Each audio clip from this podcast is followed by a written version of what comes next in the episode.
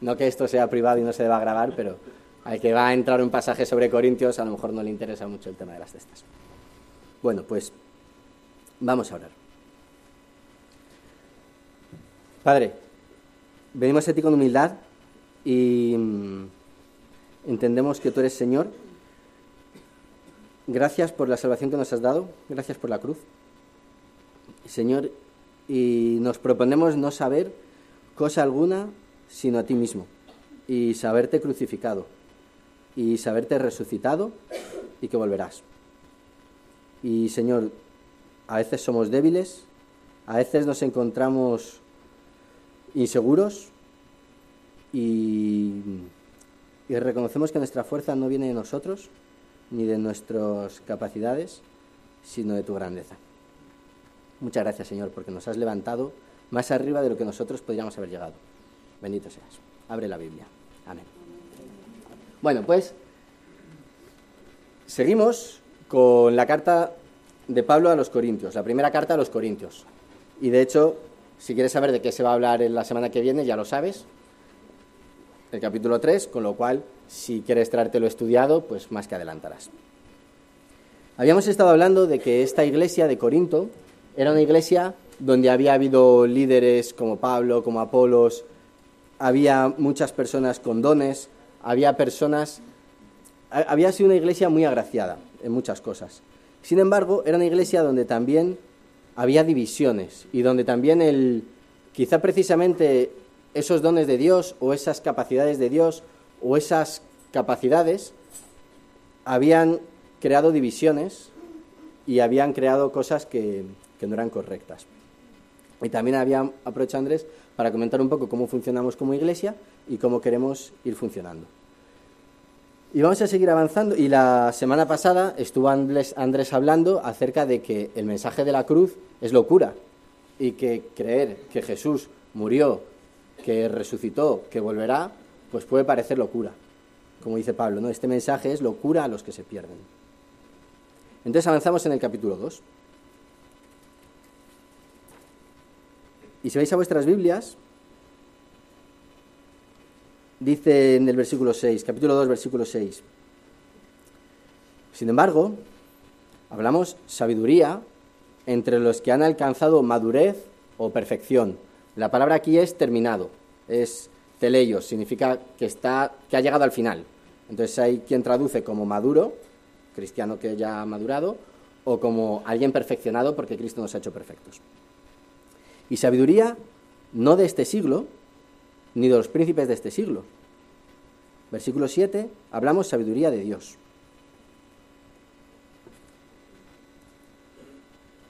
Porque una persona puede tener su fe y su vida apoyada en Dios o puede tener su vida apoyada en el hombre.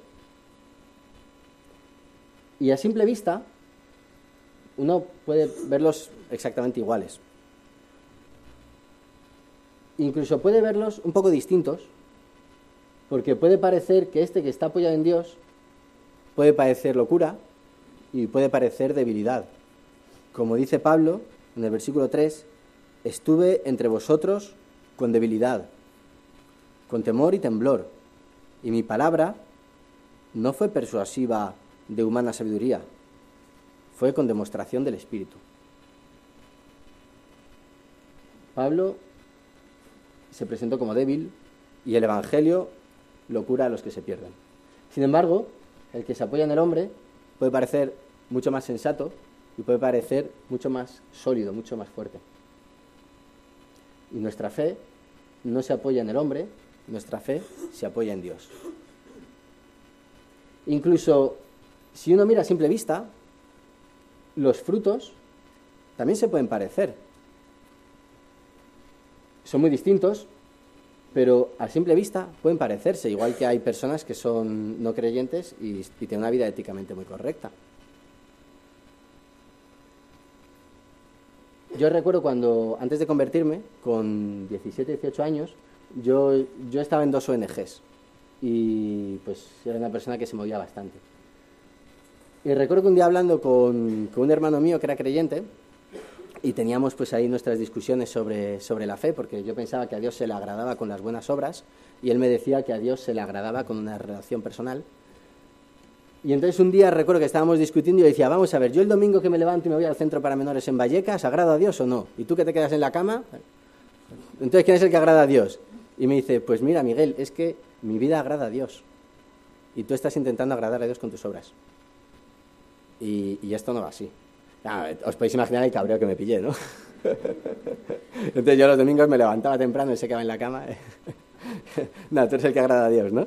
Bueno, pues, pues sí, es que del corazón del hombre salen muchas cosas y aparentemente pueden ser muy parecidas.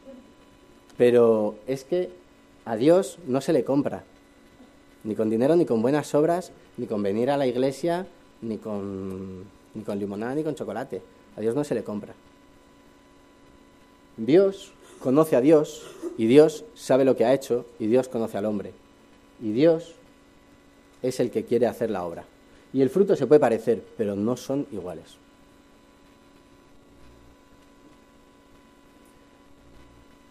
Entonces, vamos a entrar en el... Esto un poco se relaciona con lo que habíamos estado hablando el domingo pasado y si queréis ampliar en el, en el boletín de estudio, pues tenemos algunas cosas acerca de, de esta sabiduría del hombre y de esta sabiduría de Dios. Esta sabiduría de Dios, que en apariencia parece débil, parece torpe, incluso parece locura, pero como luego, a la larga, es la que está sancionada por Dios y es la que tiene poder.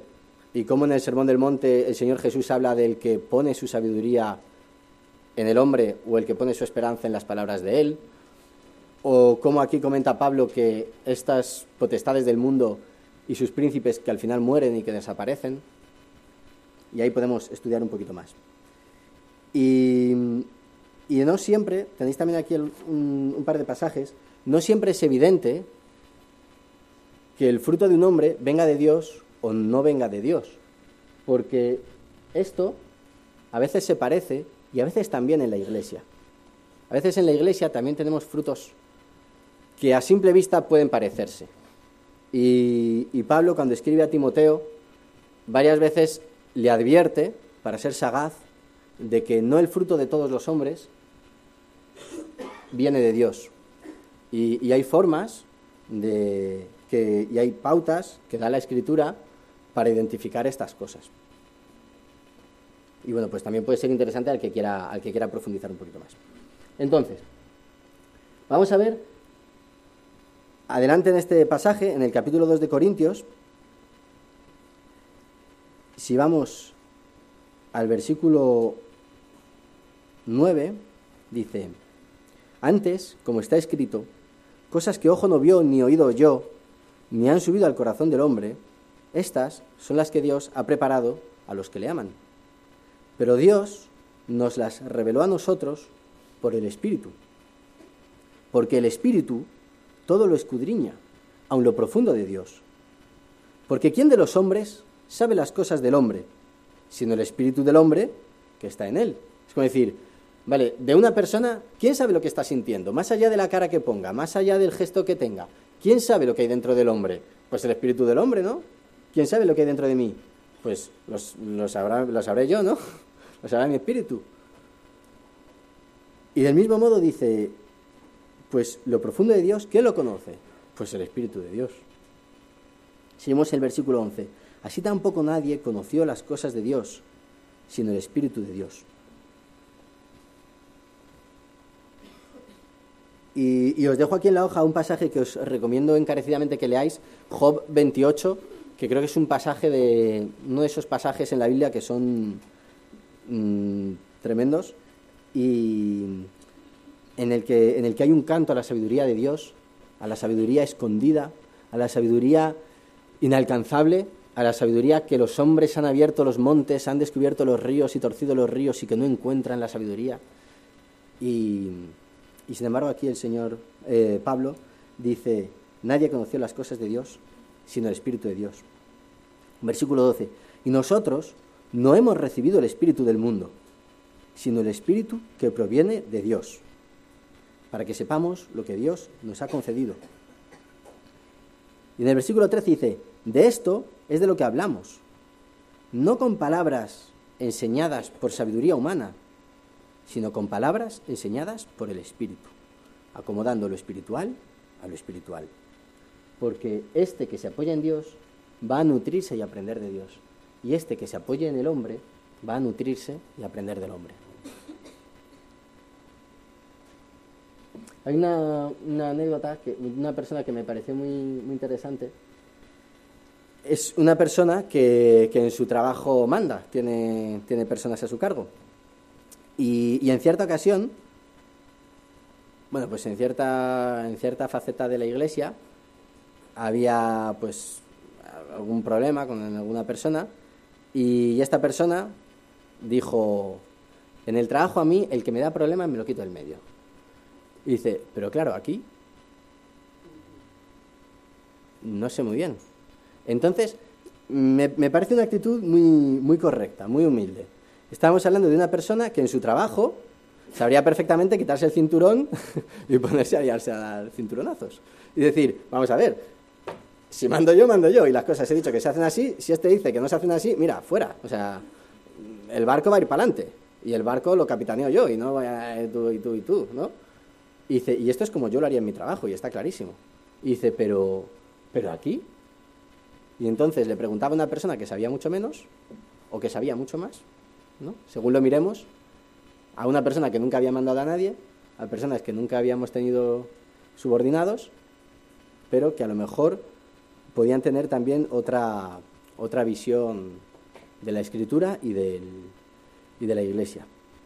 Entonces, la persona que se apoya en Dios se nutre de Dios. Y como dice el versículo 13, hablamos de esto, de esto hablo, de esto que sé, de esto hablo. Y no hablo con palabras enseñadas por sabiduría humana, sino con palabras enseñadas por el Espíritu. Y esta persona sigue teniendo brazos, sigue teniendo piernas, sigue teniendo su trabajo, sigue teniendo su cerebro, y a sumar no habrá aprendido en la Biblia, pero la humildad hace que acomodemos lo espiritual a lo espiritual. Porque hablamos de sabiduría entre perfectos, entre gente perfecta, gente a la que Cristo ha hecho perfecta. Porque somos perfectos, ¿no? ¿O no? Somos perfectos, ¿no? No lo creemos. Somos perfectos. Entonces tú, tú, tú, si Cristo te ha perfeccionado, eres perfecto. Eso no significa que no vayas a seguir mejorando, que no vayamos a seguir aprendiendo de Dios, que vayamos a seguir siendo perfeccionados, pero ya Cristo me ha hecho perfecto a los ojos de Dios.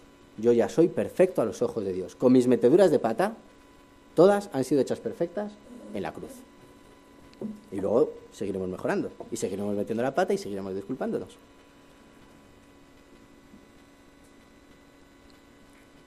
Y vamos al versículo 14. Dice, fijaos qué interesante, el hombre natural no percibe las cosas que son del Espíritu de Dios, porque para él son locura y no las puede entender, porque se han de distinguir o discernir espiritualmente. Voy a leer otra vez.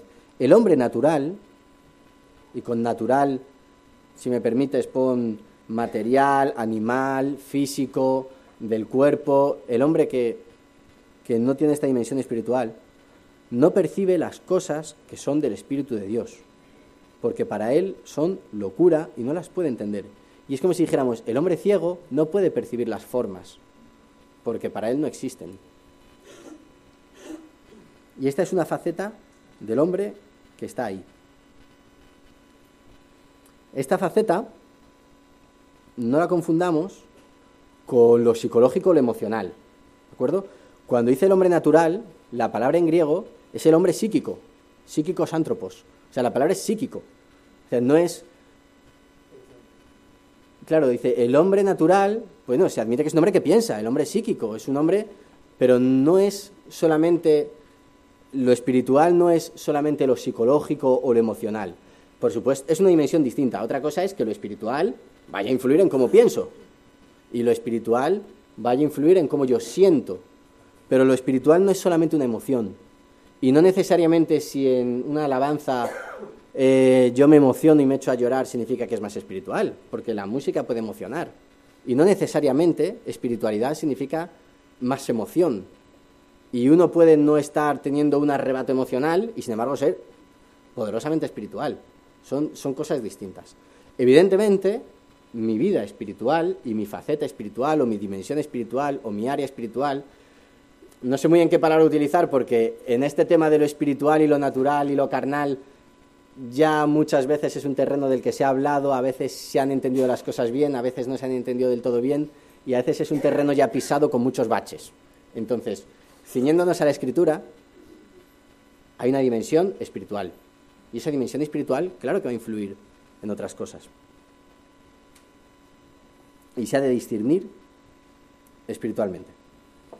Me gustaría alguien que fuera, alguien de este lado, que vaya a 1 Tesalonicenses 5, al versículo 23. Alguien de aquí del medio, que vaya a Eclesiastés, el capítulo 3, a los versículos 19 y 20. Y alguien de aquel lado, que vaya a Eclesiastés, al capítulo 12. ¿Alguien tiene ya primera de Tesalonicenses 5? El 3, 19 y 20. ¿Alguien tiene ya la carta tesalónica? 5, 23.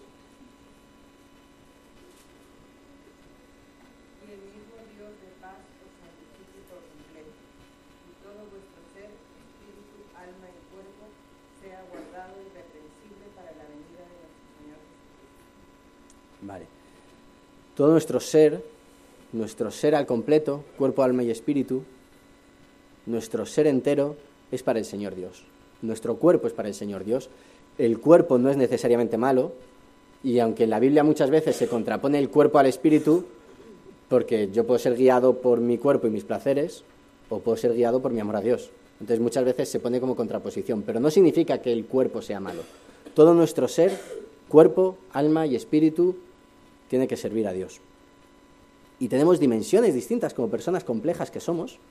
Bueno, pues vamos a todas ellas, ¿no? Porque lo que sucede a los hijos de los hombres y lo que sucede a las bestias, un mismo suceso es. Como mueren los unos, así mueren los otros. Y una misma respiración tienen todos. Ni tiene más el hombre que la bestia, porque todo es vanidad.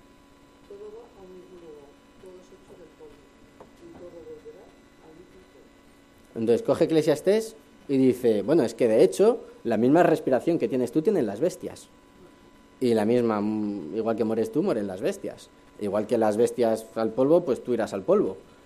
Y de algún modo como que puede parecer un poco triste y un poco feo este pasaje de Eclesiastés, pero de algún modo es que el Señor Dios hizo una creación natural, material, y nosotros tenemos una dimensión natural, material.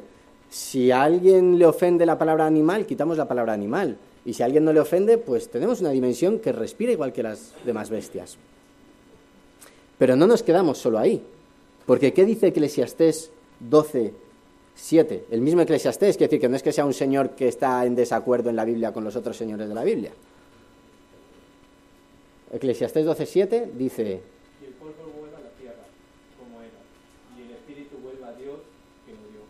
Claro, al final del libro dice, no deja esto colgando de que... Porque llegó a lanzar la pregunta de, ¿y qué sabes tú que el espíritu del hombre va al cielo y el de las bestias se queda en la tierra? ¿Tú qué sabes? Y al final dice, bueno, sí, sí lo sabemos, porque el espíritu vuelve a Dios que lo ha dado. Porque el espíritu sí es eterno. Bueno, eterno, perdón, sempiterno, no tiene final.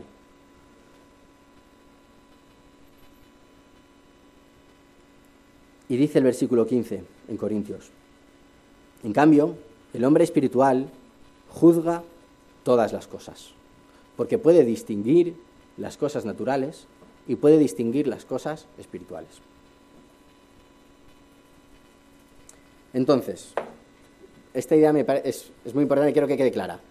Tenemos como ser distintas áreas, distintas caras, distintas dimensiones, distintas facetas, como lo queramos llamar, las hay puramente materiales y las hay también espirituales y las hay emocionales.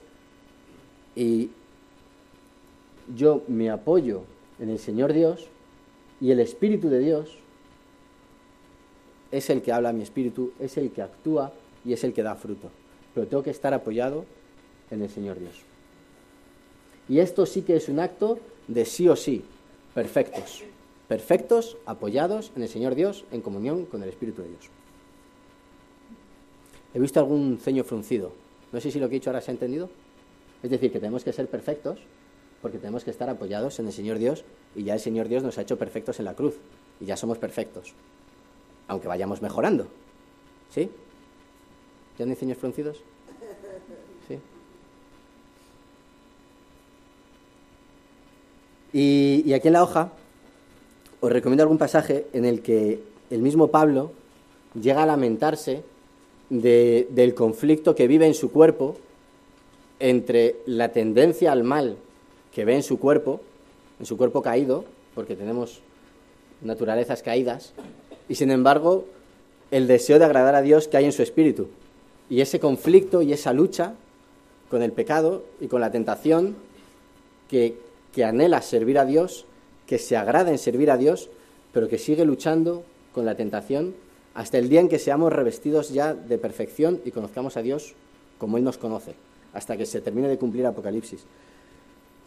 Es decir, vamos a seguir luchando porque seguimos viviendo en nuestros cuerpos. Y nuestros cuerpos no son malos, pero es cierto que ya hay cosas que están rotas. Y si el mismo Pablo y el mismo Juan luchaban con la tentación, pues también lucharemos nosotros. Y como todos luchamos en lo mismo y todos estamos en el mismo barco, nos ayudamos unos a otros. Y si alguien mete la pata, como yo el domingo pasado meto la pata, pues otro me lo dice. Y vosotros, que sois espirituales, corregid espiritualmente. Bueno, pues ya está, nos hemos dado cuenta que hemos metido la pata, pues nos disculpamos. Uno le da vueltas, ah, pues sí, es verdad, he metido la pata. ¿De acuerdo? Porque estamos en el mismo barco. Y estamos peleando, pero el Espíritu de Dios es el que trabaja en nosotros. Así que la obra es del Espíritu, pero yo sigo siendo humano. Mi carne no es mala, lo que no puede ser es que mi carne gobierne mi vida. Si vamos a Romanos 8, y ya es el último pasaje que leemos ahora, y también pensando en que después vamos a tener Santa Cena, que, que pensemos en qué es lo que dirige nuestra vida y qué es lo que nos gobierna y a quién servimos en nuestro ser, en ese ser complejo y completo que tiene distintas dimensiones. Dice, no hay ninguna condenación, capítulo 8 de Romanos, para los que están en Cristo Jesús, como decíamos, yo puedo estar en Dios y yo ya soy perfecto ante Dios, porque yo ya estoy en Cristo Jesús, yo ya he sido redimido por la cruz. El Señor Jesús ya murió por mis pecados, el Señor Jesús ya resucitó.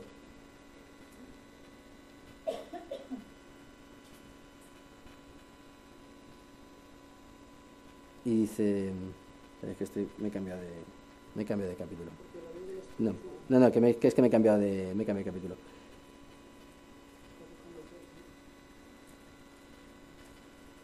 Vale, si vamos al versículo 13, porque si vivís conforme a la carne, moriréis. Si vivís por el Espíritu, viviréis. Si por el Espíritu hacéis morir las obras de la carne. Es decir, si vivimos por el Espíritu, viviremos. Y si vivimos para la carne, moriremos. La idea es, vale, yo sigo teniendo mi cuerpo, pero no quiero que mi vida esté gobernada por el afán de satisfacer a mi cuerpo. Claro que voy a, voy a seguir abrigándome por la noche y no quiero pasar frío, pero no es ese el único objetivo de mi vida. Y como dice también el capítulo 12, presentamos nuestros cuerpos, nuestros cuerpos como sacrificio vivo, porque también nuestro cuerpo debe servir al Señor Dios. Así que, Chamartín, iglesia espiritual o iglesia puramente natural.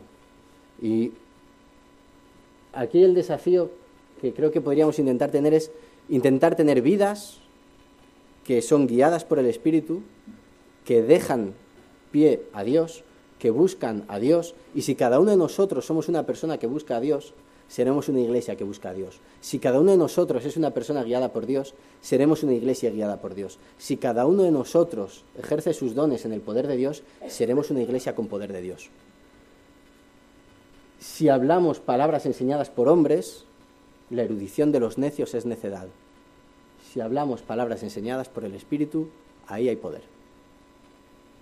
Si nuestras prioridades están en Dios, nuestras prioridades están bien. Bueno, que reflexionemos dónde están mis prioridades. Y si servimos a Dios en todo lo que somos. O si nos ofendemos fácilmente cuando alguien toca determinadas áreas, amigo, entonces a lo mejor, ¿por qué me ofendo? Y si por el contrario es mi cuerpo, mi Dios, y es mi cuerpo a quien sirvo. Vamos a ver. Señor Dios, gracias. Gracias por gracias por venir al mundo. Gracias por el Señor Jesús, completamente Dios y sin embargo hecho uno de nosotros, viviendo en un, cuerpo, en un cuerpo como el cuerpo de, de cualquiera de nosotros. Gracias porque nos demostraste que se podía vivir santamente, agradando a Dios y sin pecado. Y Señor, sentimos el pecado que hemos cometido, sentimos haber comido aquel fruto y sentimos haber corrompido la creación. Y gracias por haberlo arreglado, Señor. Gracias también porque sabemos que volverás y porque algún día te veremos claramente, nítidamente, y te conoceremos como tú nos conoces. Gracias, Señor, por el Espíritu Santo que has derramado en nuestros corazones y queremos agradarte. Límpianos, mejóranos, haznos una iglesia unida que te ama. Bendito sea, Señor.